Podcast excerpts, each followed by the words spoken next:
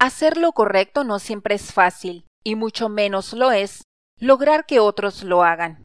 Frente a este reto, el sentido común dicta que se deben crear y publicar reglas y principios que guíen el actuar de los miembros. Pero, ¿de qué sirve desarrollar valores, establecer códigos de conducta y diseñar organizaciones con propósito si sus miembros no adoptan estos principios en su comportamiento? Aun con educación y vigilancia constante, nada garantiza que se comporten de acuerdo a los ideales del grupo, lo que resulta en conductas que perjudican a todos. La deshonestidad, la avaricia, la explotación, el cinismo, el resentimiento, el criticismo, la apatía, la ingratitud y la desconsideración se manifiestan cuando los miembros no son motivados a comportarse positivamente. En consecuencia, el propósito de la organización no se cumple, las personas no progresan y la sociedad no avanza. Si queremos emplear un mecanismo efectivo de compromiso colectivo, debemos repensar el honor. El honor es un bien intangible que por mucho tiempo ha funcionado como mecanismo de compromiso con el que grupos y organizaciones han mantenido conductas que contribuyen al interés colectivo, pero que recientemente asociamos con el orgullo, nacionalismo y el racismo sin considerar los beneficios que pueden traer.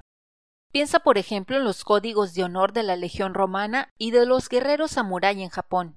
Sorprendentemente, estas organizaciones lograban un alto entendimiento y compromiso de las responsabilidades, contribuciones y conductas individuales por medio de la reputación dentro del grupo.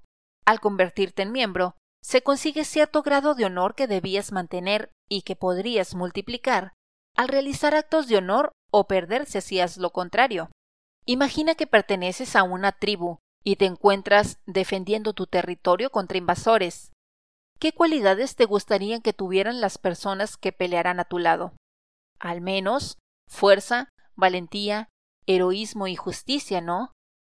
Pero, ¿Cómo harías que tus guerreros desarrollaran y expresaran estas cualidades en el campo de batalla?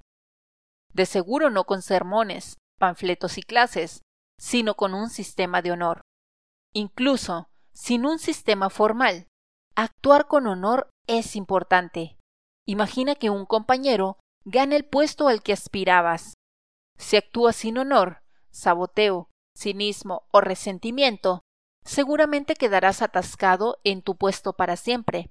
Pero si felicitas a tu ahora jefe y le prometes ser el mejor miembro, ¿qué crees que pasaría? Esto no es sobre moralidad, sino de compromiso y rendición de cuentas. Se trata de conseguir que todos, incluyéndote, cultiven y expresen cualidades que contribuyan al bien común y que también sirvan como plataforma para el éxito individual. Por eso, actuemos con honor.